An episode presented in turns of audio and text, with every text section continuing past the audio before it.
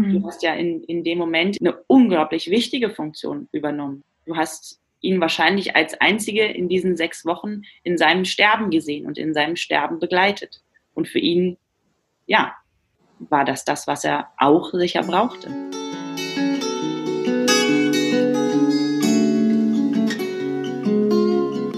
Wenn ich gehen muss, werde ich euch winken, allen, die mich suchen. Dort, wo ihr mich hört, dort werde ich rufen, wenn ich gehen muss. Das Lebensende. Dein Podcast über das Lebensende. Wir sind Pia und Corinna und wir sprechen über bedürfnisorientiertes Sterben lassen. Unser Ziel ist es, dass Sterben in Würde sein darf und wieder ein Stück weiter dahin rückt, wo es hingehört, in die Mitte der Gesellschaft. Wenn ich gehen muss, werde ich im Lachen sein, in Tränen und zum Frieden. Dort, wo ihr mich fühlt, dort bin ich geblieben. Wenn ich gehen muss. Maike kam ähnlich wie wir über ihren Sohn zur Bindungs- und Bedürfnisorientierung. Und da dieser Ansatz einfach keine Methode ist, die man anwenden kann, sie ist kein Weg, der einfach so funktioniert, deswegen gehen Menschen genau diesen Weg aus einer Überzeugung heraus. Hinter dem bedürfnisorientierten Umgang steht ein Menschenbild, eine Haltung, mit der ich meinem Gegenüber begegne. Sie kann nicht funktionieren, sondern sie ist darauf ausgelegt, miteinander in Beziehung zu gehen. So konnte auch Maike diesen Ansatz, ihren ganz persönlichen Weg damit nicht von ihrer Arbeit trennen. Viele von euch kennen Maike wahrscheinlich über ihren Instagram-Kanal Kinderphysiotherapie Maike. Sie ist hauptberuflich Physiotherapeutin und erzählt uns, was sich durch die Bindungs- und Bedürfnisorientierung für sie auch beruflich verändert hat. Witzigerweise haben wir im gleichen Kinderhospiz gearbeitet, nur leider nicht zur selben Zeit. Ich hätte ihr sehr gern bei der Arbeit über die Schulter gesehen. Ihre erste Begegnung mit Physiotherapie im palliativen Kontext hatte sie mit einem Jugendlichen mit der Diagnose Hirntumor. Was tue ich hier eigentlich? Ist das noch Physiotherapie? Und was genau braucht dieser junge Mann von mir? Fragen, auf die sie Antworten gefunden hat. Ein spannendes Gespräch über Werte und Lebensqualität am Lebensende. Ich freue mich sehr, dass ihr auch bei dieser Episode dabei seid. Diejenigen unter euch, die das erste Mal zuhören, fühlt auch ihr euch herzlich willkommen und genießt dieses Gespräch mit Pia und Maike. Ähnlich ist es ja wie bei uns, dass du über das Mama-Sein zu, zu dem Begriff, sage ich jetzt erstmal, bedürfnisorientiert gekommen bist. Und bei mir war das auch ganz klar so ähm, an einem Punkt zu sagen, ja, bedürfnisorientiert, das ist eine, eine, Lebenseinstellung, das ist eine Haltung. Das heißt, ich kann es nicht ähm, zu Hause ablegen und dann in, in meinen Job gehen. Ne?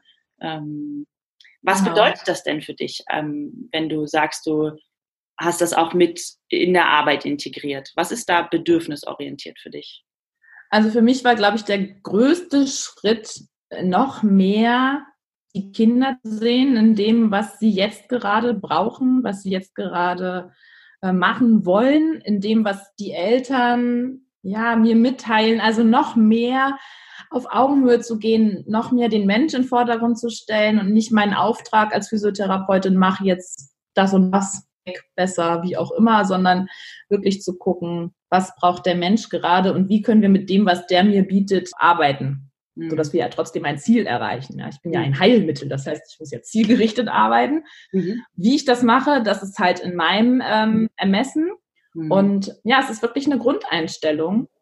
Und ja, nicht über Emotionen hinwegzugehen, zu sagen, das muss jetzt aber oder irgendwie so, das habe ich durchaus vorher gemacht. Mhm. Mhm. Und ähm, ich bin Wolter-Therapeutin. Ich habe lange, lange, lange auch überlegt nach der Geburt meines Sohnes, ob ich überhaupt wieder diese Therapieform ausüben kann mit mhm. meinem ähm, Denken und Fühlen und mit der Einstellung. Und ähm, habe mich da langsam rangetastet und habe tatsächlich für mich einen Weg gefunden, das dennoch machen zu können. Mhm.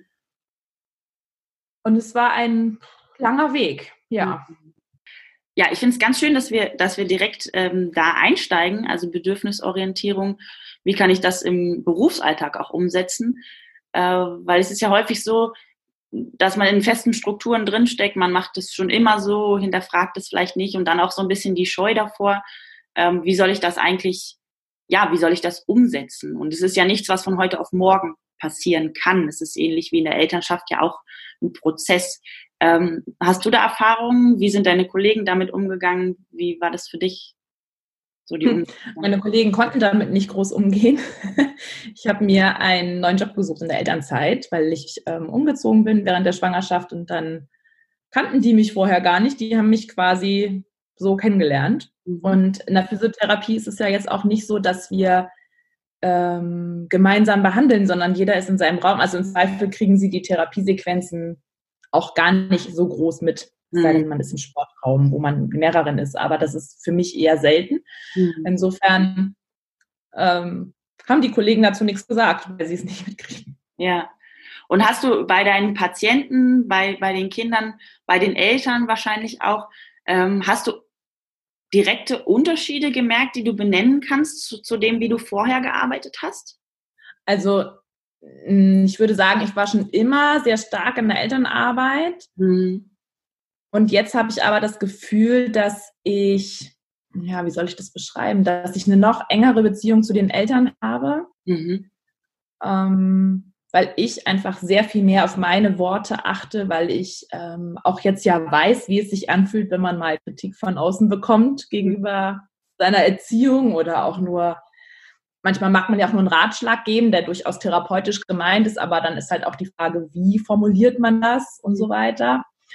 Und das ist durch meine Mutterschaft, glaube ich, auf jeden Fall ein Schritt anders geworden. Mhm. Also ja, ich weiß nicht, enger. Ich würde es irgendwie enger oder vertrauter oder noch fester gebunden zu den Eltern. Ich weiß nicht, wie ich das betiteln kann. Auf jeden Fall ist diese Beziehung, die ich jetzt zu den Eltern noch enger habe, auch ausschlaggebend für den Therapieerfolg, weil die folgen mir viel leichter, wenn sie mit mir in Verbindung gehen. Mhm. Wenn sie dir vertrauen. Verbindung auch bleiben. Ja, genau. Ich glaube, Vertrauen war vorher auch nicht das Problem, mhm. weil man, ich sage jetzt mal, ähm, Fachpersonal ja in dem Fachbereich durchaus sowieso schon Vertrauen entgegenbringt, allein schon, weil das der Fachexperte ist, mhm. aber auch so auf menschlicher Ebene. Also wenn die dann merken, okay, es menschelt auch noch, mhm. ähm, dann ist das viel leichter, jemanden zu folgen, den man sympathisch findet, der auch Worte findet, die einen bewegen Mhm. Oder der eben nicht sagt, ich habe früher so gerne so einen Satz gesagt, das ist vielleicht auch so ein schönes Beispiel,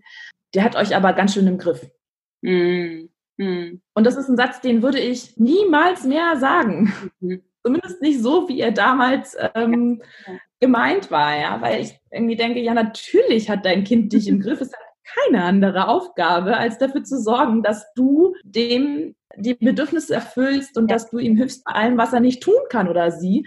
Und hm, ja, kleiner Unterschied. Ähm, dieser Satz, und es gibt mehrere Sätze, die hm. ich nicht mehr sagen würde. Und ich glaube, dass das den Eltern sehr gut tut. Mhm. Dass man nicht auch noch in der Therapie, man, man bringt ja auch sein Kind zur Therapie, weil irgendetwas nicht stimmt. Also ja, das heißt, man kommt ja schon mit Sorgen und man ist es auch schon gewöhnt, dass vielleicht andere Leute einen drauf ansprechen. Mindestens der Kinderarzt oder vielleicht auch schon mal irgendwie eine Kursleitung oder die Oma oder die Freundin, Mensch, der liegt da so komisch oder der macht das doch und das gar nicht und so weiter.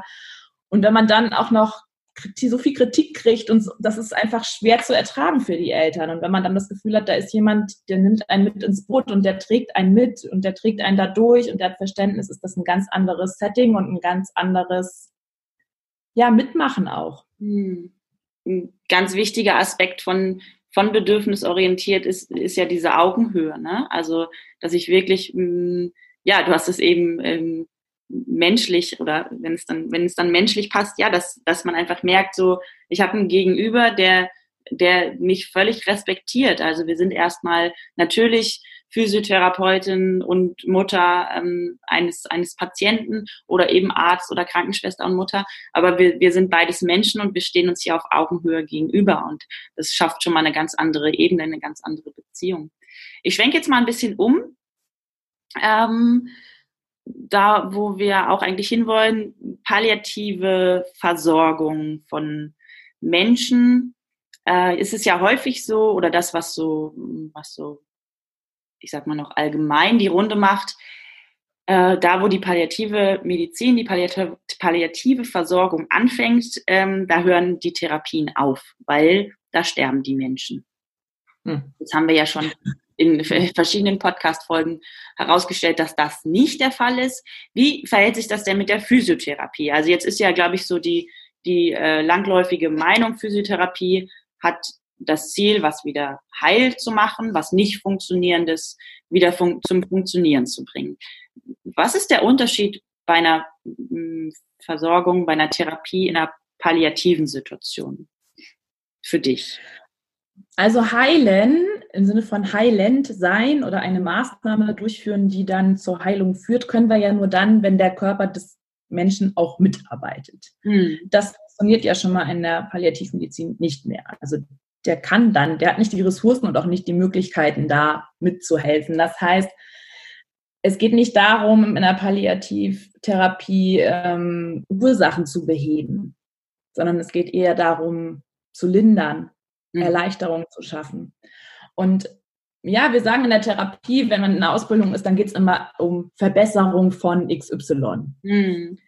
Und am Lebensende oder wenn man eben ja palliativ unterwegs ist, und auch wenn der Weg bis zum Lebensende noch sehr lang ist, dann geht es ja vielmehr auch darum, vielleicht etwas zu erhalten, eine Funktion zu erhalten, die Lebensqualität bringt.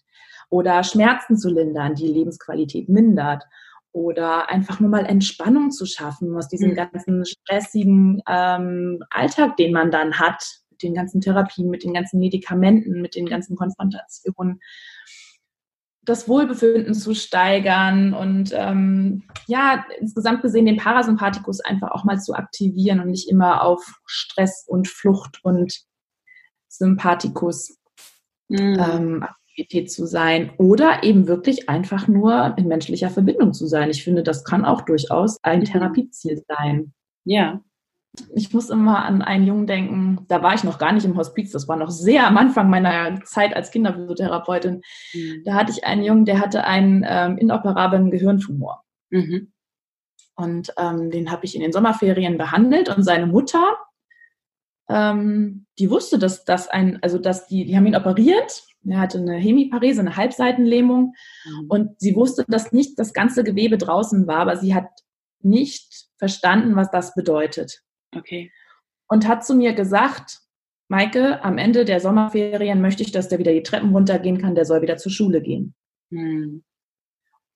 Und ich habe den OP-Bericht angeguckt und habe gesagt, mm hm. was möchte denn das Kind? Der war zwölf. Hm. Also der konnte durchaus schon sagen, was er wollte, ja, als Schulkind sowieso.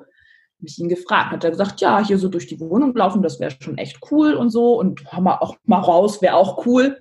Mhm. Okay, ich gesagt, gut, dann ne, arbeiten wir da dran. Und es kristallisierte sich aber sehr schnell raus, dass ähm, eine Verbesserung überhaupt nicht eingetreten wird und auch nicht eingetreten ist. Ihm ging es eigentlich, war zweimal in der Woche da und ihm ging es wöchentlich schlechter. Mhm. Und ähm, also bei der Befundaufnahme, als ich ihn kennengelernt habe, konnte er noch ein paar Schritte laufen und drei Wochen später ging das schon gar nicht mehr. Da lag der nur auf dem Sofa und konnte nur mit viel Unterstützung ins Bett und so. Und die Mutter hatte aber immer noch dieses Ziel, am Ende der Sommerferien läuft dieser Junge die Treppe runter und geht zur Schule. Hm. Ich gedacht. Also ich war dann immer so ein bisschen im Zwiespalt zwischen der Mutter, also ich konnte, es ist nicht meine Aufgabe der Mutter zu sagen, dass das vermutlich nichts wird. Hm.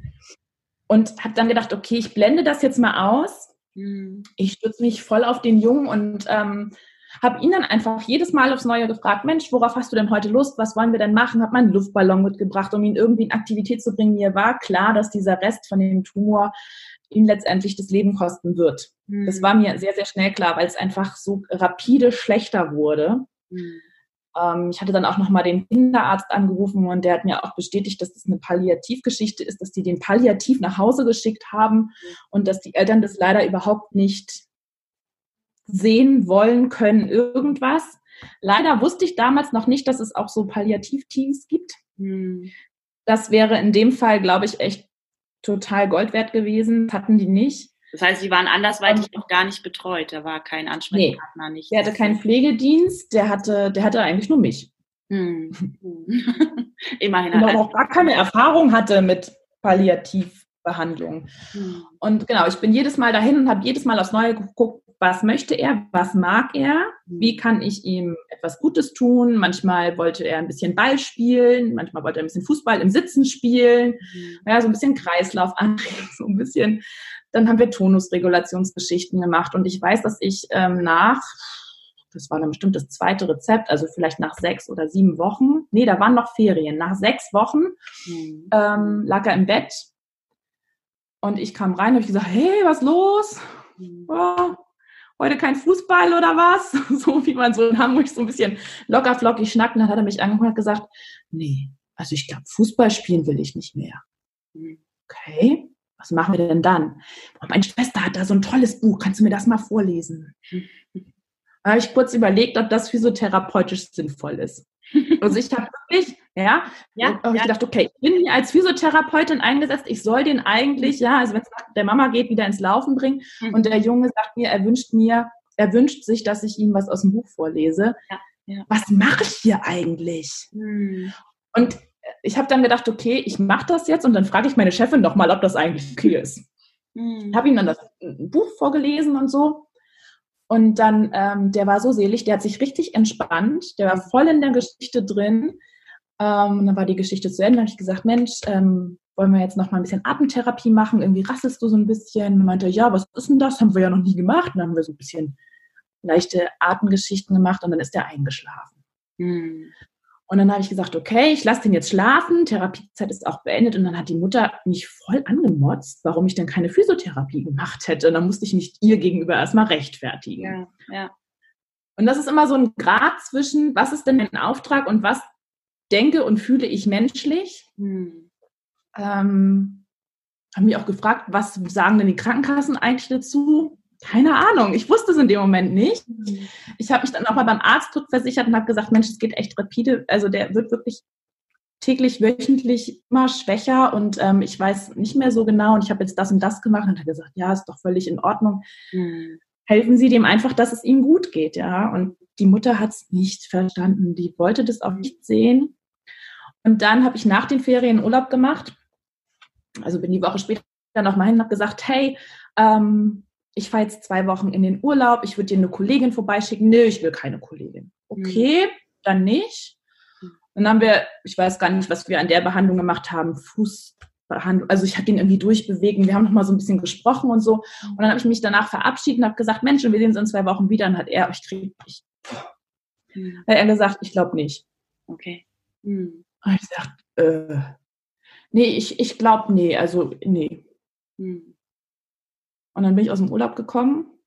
Ich bin mit ganz beklommenem Gefühl da die Treppe runter. Ich weiß noch wie heute, das war wie in so einem Tunnel.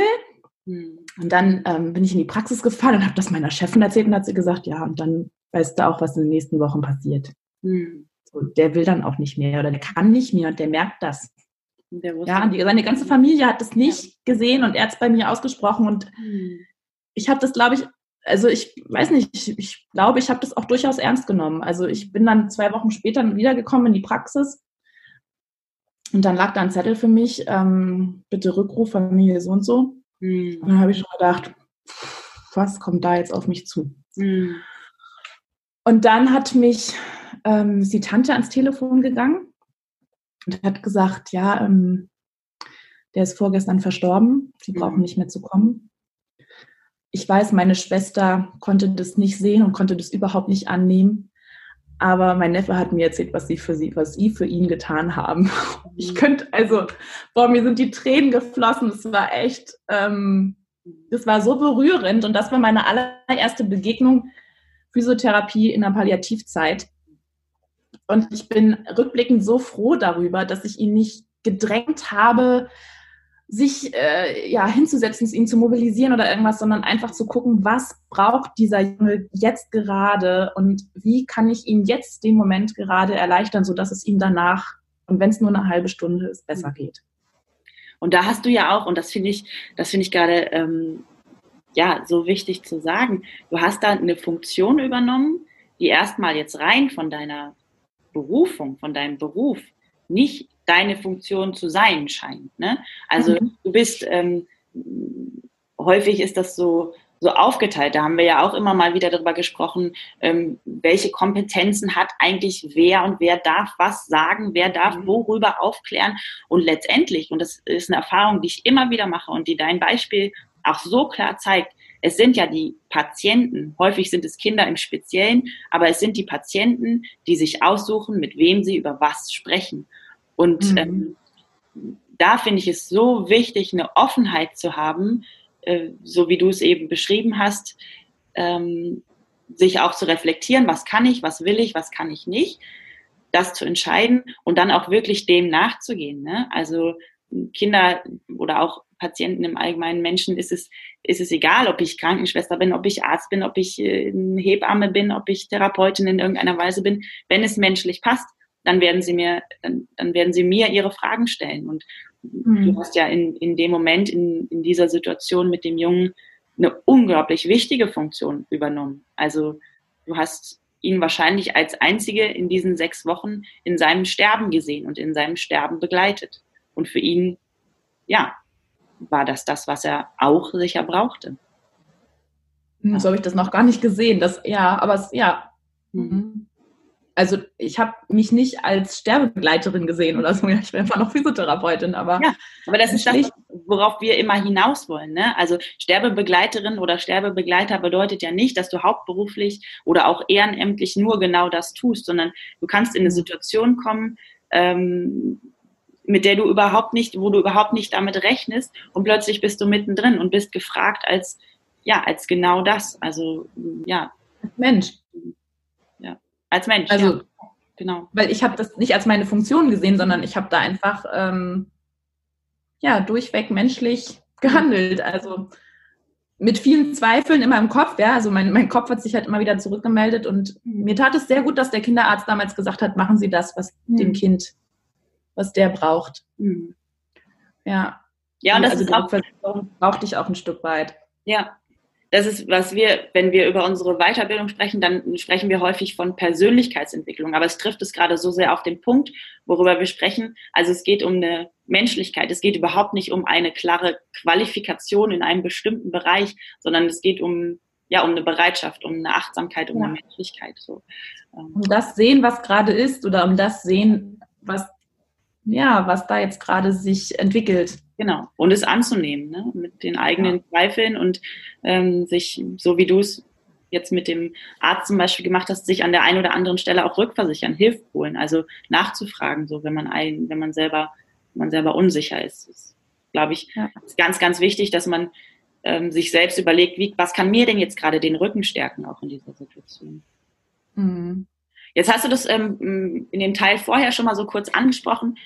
Also was kann Physiotherapie am Lebensende? Vieles. Vieles, was nicht heilt, aber Linderung erschafft. Mhm. erschafft also schafft, bringt. Ähm, du hast Atemtherapie angesprochen. Genau. Du hast den Parasympathikus angesprochen. Vielleicht kannst du da nochmal äh, so, ein, so ein bisschen einfacher drauf eingehen. Also Atemtherapie sind wirklich ganz ähm, simple Techniken. Das kann sowas sein wie Kontaktatmung. Man legt die Hand auf den Bauch und reaktiv gibt es eine ähm, Vertiefung der Bauchatmung oder der Brustatmung, je nachdem, wo es gerade ähm, wenig Bewegung, wenig Atembewegung gibt. Hm. Das bringt häufig schon eine Verbesserung beim, bei der Sauerstoffsättigung. Ähm, was man zum Beispiel auch häufig macht, ähm, die lagern dann ja häufig am Ende auch sehr viel Wasser ein, dass man Lymphdrainagen macht. Mhm. Ähm, also wenn es palliativ ausgeschrieben ist, dann ist das auch egal. Wenn da Metastasen sind, ist eigentlich eine Kontraindikation. Aber wenn es palliativ ist, macht man es, damit die Schwellungen weggehen und damit das Druckgefühl der Haut weniger wird. Und auch das ist natürlich auch schon ein riesiger Schritt, ja, wenn ich mir vorstelle, ich bin wie so ein Ballon aufgedunsen und habe überall so einen Druck und so ein Ziehen und so ein Spannen. Mhm. Wenn da ein bisschen weniger Spannung drauf ist, ist das einfach schon viel wert. Ja, ja. Wenn ich mehr Sauerstoff pro Atemzug einatme, ist das einfach auch schon viel wert. Mhm ja, Parasympath, also alle diese Techniken, alles, was in die Entspannung geht, ähm, aktiviert den Parasympathikus, der ein Gegenspieler vom Sympathikus ist, der immer den Stresspegel macht und immer den Puls hochfährt und und gerade wahrscheinlich am Lebensende sehr aktiv ist, weil es ja eine, eine Stresssituation ja, genau. Grund auf ist, ja. ne, stelle ich mir so vor. Ja. ja. Ja, und ich stelle mir auch vor, dass man, ähm, ich glaube, um zu sterben, braucht man auch ein Stück weit Entspannung und ein Stück weit loslassen. Und dann kann das nur ratsam sein oder hilfreich sein, dass der Parasympathikus auch ein Stück weit trainiert, das ist jetzt ein bisschen hm. sehr laienhaft, ähm, wurde oder wird, dass man darauf zurückgreifen kann. Ja, dass er auf jeden Fall angesprochen wird, ne? Also dass er reinzukommt, ja. stelle ich mir so vor. Ja, genau. Jetzt ähm, haben wir auch schon in, in verschiedenen Zusammenhängen darüber gesprochen, dass häufig die Zugehörigen auch am Lebensende Dinge an die Hand brauchen, weil sie bestimmte Dinge, ähm, die, sie, die sie vielleicht immer gemacht haben, dem Menschen was zu essen zu geben, den Menschen, mit dem Menschen spazieren zu gehen. Also all solche Sachen, die fallen weg und häufig, häufig entsteht eine große Leere und auch eine Hilflosigkeit. Ich könnte mir vorstellen, dass mh, die Dinge, die die Physiotherapie anbieten kann, auch super schöne Sachen sind, die man den Zugehörigen an die Hand geben kann. Ja, so, dass also sie gerade Atemtherapie oder leichte Ausstreichungen, die so ein bisschen aus dem Bereich Lymphdrainage kommen, kann man super leicht anwenden und den Eltern einfach auch zeigen. Mhm. Mhm. Ja. Gibt es einen Punkt, wo du sagen würdest, ähm, da ist die Therapie beendet, da müssen wir die Therapie beenden oder ähm, ja, hast du da? Also wenn mich jemand ausschickt und sagt, ich möchte nicht, dann mache ich auch nicht. Mhm. Mhm. Und da können auch die Eltern 5000 Mal sagen, aber jetzt ist Physiozeit. Mhm. Also ich erinnere mich an ein Kind im Hospiz, das wollte eigentlich immer nur schlafen. Mhm. Schlafen, schlafen, schlafen, schlafen. Und ich habe schon immer versucht, also ich habe dann immer gefragt, Schwestern immer, ja, wann ist denn, wann ist das Kind denn mal wach? So dass ich halt mal einen Moment abpasse. Ne? Aber selbst da hatte das keinen Bock. Und ähm, mhm ja, dann, also ich brauche doch nicht gegen den Willen von jemandem irgendwas zu tun. Also aktiv brauche ich da nichts zu erwarten. Und passiv mit gegen Widerstand ist doch auch total mhm. sinnlos. Mhm. Also das wäre für mich definitiv eine Grenze, ja. ähm, wo ich nicht mehr behandeln würde. Das ist aber auch eigentlich die einzige. Mhm. Also wenn die Zugehörigen sagen, ähm, nee, lass mal, mhm. dann würde ich es, glaube ich, auch nicht machen. Es sei denn, das Kind äußert, doch, doch, doch, doch, bitte. Dann würde ich vielleicht dann auch mal ins Gespräch gehen. Aber ansonsten ist für mich die einzige Grenze, wenn das Kind deutlich signalisiert. Und das können sie ja auch häufig ähm, ohne Sprache. Mhm. Das zeigen die sehr, sehr deutlich. Das ist auch etwas, was ich im Hospiz gelernt habe, dass ähm, man nicht Sprache braucht, mhm also Sprache ist ja sehr groß gefasst. Ich meine jetzt ne, die ähm, Sprache, wie wir sie gerade benutzen, um seine Bedürfnisse mitzuteilen. Hm. Ja. Also die schwerst mehrfach Behinderten, die da zum Teil liegen mit ihren, ähm, ja, teilweise ja auch wirklich vielen Kabeln und mhm. Überwachungsgeschichten und so, wenn, wenn die sich deutlich, also in ihrem Rahmen, den sie zeigen können, wegdrehen können und ähm, Laute machen, die nicht so happy klingen, und mhm. dabei der Puls hochgeht vor lauter Aufregung, mhm. dann ähm, kann man schon mal darüber nachdenken, ob der eigentlich gerade Bock hat, irgendwie mhm. angefasst und durchbewegt zu werden. Mhm. Und dann habe ich immer nachgefragt, Mensch, hast du gerade keinen Bock? Soll ich dich in Ruhe lassen? Und wenn dann ein etwas anderes Geräusch kommt, mhm. was mehr so nach Zustimmung klingt. Ja. Ja, da schließt der Bogen auch so ein bisschen. Ne? Da sind wir ja wieder ganz klar auch so beim, ähm, beim Bedürfnis orientiert. Ich finde manchmal auch gerade für Leute, die jetzt vielleicht sich noch nicht in der Elternschaft damit auseinandergesetzt haben oder von dem Begriff auch noch nie so klar gehört haben. Also es geht ja wirklich, ähm, würde ich jetzt mal so behaupten, für den Anfang auf jeden Fall, geht es ja auch um ganz kleine Dinge. Also ähm, mhm. Ja, dass ich halt wirklich in dem Moment bin, dass ich bei dem Kind, bei dem Patienten bin und nicht mit meinen Gedanken irgendwo anders. Und sei es ähm, eben 20 Minuten lang da zu stehen und zu gucken, wo ist die Berührung vielleicht in Ordnung und wo nicht. Also einfach auch in den Kontakt gehen. Ne? Das ist unter anderem bedürfnisorientiert. Und ich mhm. glaube, dass wir gerade da am, am Lebensende von, von Menschen ähm, hinkommen sollten. Also würde mir das auf jeden Fall sehr wünschen, weil ich auch glaube, dass es ja, in die ganze Situation, in das, äh, das, was du eben auch beschrieben hast, also in eine Stresssituation zum Beispiel, dass es halt auch so viel Ruhe reinbringen kann und dass es auch noch so viel an Lebensqualität geben kann. Ne? Ja. ja, und letztendlich geht es genau darum, ähm, im Palliativbereich die Zeit, die man noch hat, trotzdem mit möglichst viel Lebensqualität zu verbringen. Also das ist zumindest mein Verständnis davon. Mhm. Ähm, also wenn ich mir vorstelle, ich weiß, also manchmal weiß man ja nicht genau den Zeitraum, aber man wird sterben in kürzester Zeit, dann ähm, hätte ich nicht die Idee, dass ich mich quälen wollen würde, sondern im Gegenteil, ich würde es einfach so schön wie möglich haben wollen und nicht auch noch leiden müssen. Und mhm. wenn wir als Therapeuten, als Pflegekraft, als Ärzte, als Seelsorger, als Zugehörige, wie auch immer, da auch nur ein Quäntchen was für tun könnten, dann sollten wir den Strohhalm doch ergreifen. Mhm. Ja, und ich glaube, da ist es ganz wichtig, nochmal ähm, wir haben ja auch eine Podcast-Folge mit einer Logotherapeutin und ähm, mit einem Osteopathen. Also ganz klar auch nochmal zu benennen, das sind Therapien, die nicht in einer palliativen Situation aufhören, sondern vielleicht sogar umso wichtiger werden, um eben genau das ähm, zu erreichen, Lebensqualität zu erreichen. Und mhm. Ja, ich glaube, dass, dass gerade auch Pflegepersonal da eine ganz wichtige Schnittstelle wieder hat, um solche Dinge auch anzuleiern und vielleicht sich zu kümmern, dass da auch gerade wenn, wenn die Patienten zu Hause sind, dass da eben noch Versorgung stattfindet. So. Weil mhm. häufig, ähm, glaube ich, auch, so wie du es eben beschrieben hast, Patienten und Zugehörige alleine sind und gar nicht darum wissen, was ihnen alles noch zusteht und was eben auch die Krankenkasse in solchen Situationen noch übernimmt. Mhm. Ja, das finde ich glaube Ja, und die Pflegekräfte, also man kann da einfach auch super zusammenarbeiten. Also gerade wenn ich so an Lagerungen denke, mhm. dann haben hm, gerade wir Physiotherapeuten haben ein ganz anderes Verständnis von ähm, gelenkfreundlicher Lagerung. Und dann wird noch mal gemeinsam geguckt, Mensch, können wir das nicht irgendwie anders machen, mhm. dass da weniger Druck auf dem und dem Gelenk ist oder was weiß ich. Mhm. Dann wird gemeinsam geguckt.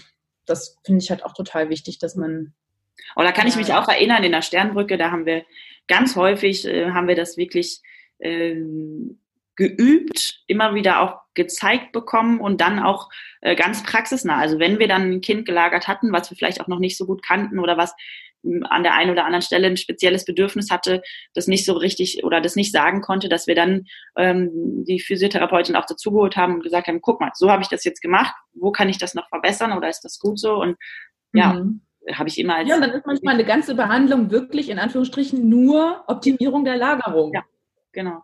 Ja. Dann ist das so. Ja, und wie wenn wichtig ist das, wenn, wenn genau. das Menschen dann zwei Stunden vielleicht bequemes Liegen ermöglicht? Ne? Also jeder ja, oder länger.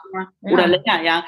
Der sich schon mal irgendwie ähm, verlegen hat oder irgendwie die Nacht über blöd gelegen hat, der weiß, was das für Auswirkungen auf den Körper hat. Ne? Ja. Und das in der Situation, wo man sowieso schon so viel zu tragen hat, da muss das ja nicht sein. Genau, jetzt habe ich eben darüber gesprochen, was Krankenkassen alles noch bezahlen, auch am Lebensende. Ähm, ich habe, vielleicht kannst du da ein bisschen genauer was drüber sagen. Ich habe herausgefunden, dass es am Lebensende auch eine ganz andere Verordnung gibt und das sind dann 60 Minuten Komplexbehandlung. Genau, speziell im Fall für Palliativverordnung. Okay. Das bedeutet, dass es keine Bindung an eine spezielle Therapieform gibt, mhm. Mhm. was ich an sich begrüßen würde. Das einzige Manko ist, das gilt nur für Privatpatienten. Also es ist leider noch nicht in den gesetzlichen Krankenkassen mit angekommen, dass das auch bei den gesetzlichen, gesetzlich krankenversicherten ähm, palliativ versorgten Menschen durchaus auch Sinn machen könnte, fernab von ich bin Lymphdrainagetherapeutin, ich bin mhm. Robert Wolter, was weiß ich was, Therapeutin, das anzuwenden, sondern 60 Minuten wirklich Zeit zu haben, das zu machen, was gerade ansteht, mit dem Können und Wissen, was ich gerade habe. Mhm. Also wenn das auch bei der GKV Einzug nehmen würde, dann würde das die Palliativversorgung auf dem therapeutischen Sektor um eins weiterbringen. Deutlich verbessern, ja, weil ich dann auch genau das, was du vorhin beschrieben hast, das würde mir als Therapeutin ja genau die Möglichkeit geben, eben in die Situation zu kommen, mit relativ viel Zeit erstmal zu gucken, was ist heute, wie ist es heute, was kann ich heute tun und das dann auch noch, ähm, das dann auch noch umzusetzen. Ne? Das ja, genau, und auch wirklich Zeit zu finden, mhm.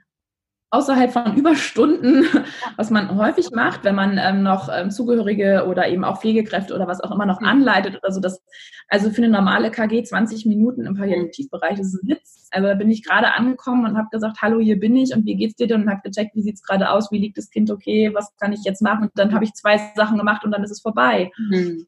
Und ähm, ja, das wäre wirklich ein, ein riesen, riesen Fortschritt, wenn, ja. wenn es da auch weitere Maßnahmen eben speziell für diesen Fall palliativ versorgte Kinder, Menschen mm. oder eben, ja, klar, geben würde.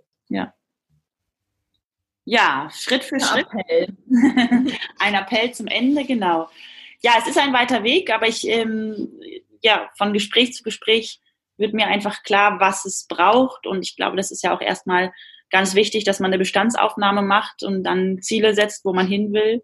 Und wenn man da auch eine klare Vorstellung von hat, dann ist es ja auch machbar. Ich habe sehr genossen, Pia und Maike bei ihrem Gespräch zuzuhören und mich von ihren Worten ja, berühren zu lassen. Und mag dem gar nichts mehr hinzufügen. Wenn ihr unsere Arbeit unterstützen wollt, wenn euch dieser Podcast gefällt, dann abonniert uns ganz gern auf iTunes, lasst uns eine Bewertung da und wenn ihr Fragen oder Kommentare zu dieser Episode habt, dann schreibt uns gern. Alle Links zu dieser Episode und unsere Kontaktdaten findet ihr wie immer in den Show Notes. Bis zum nächsten Lebensende.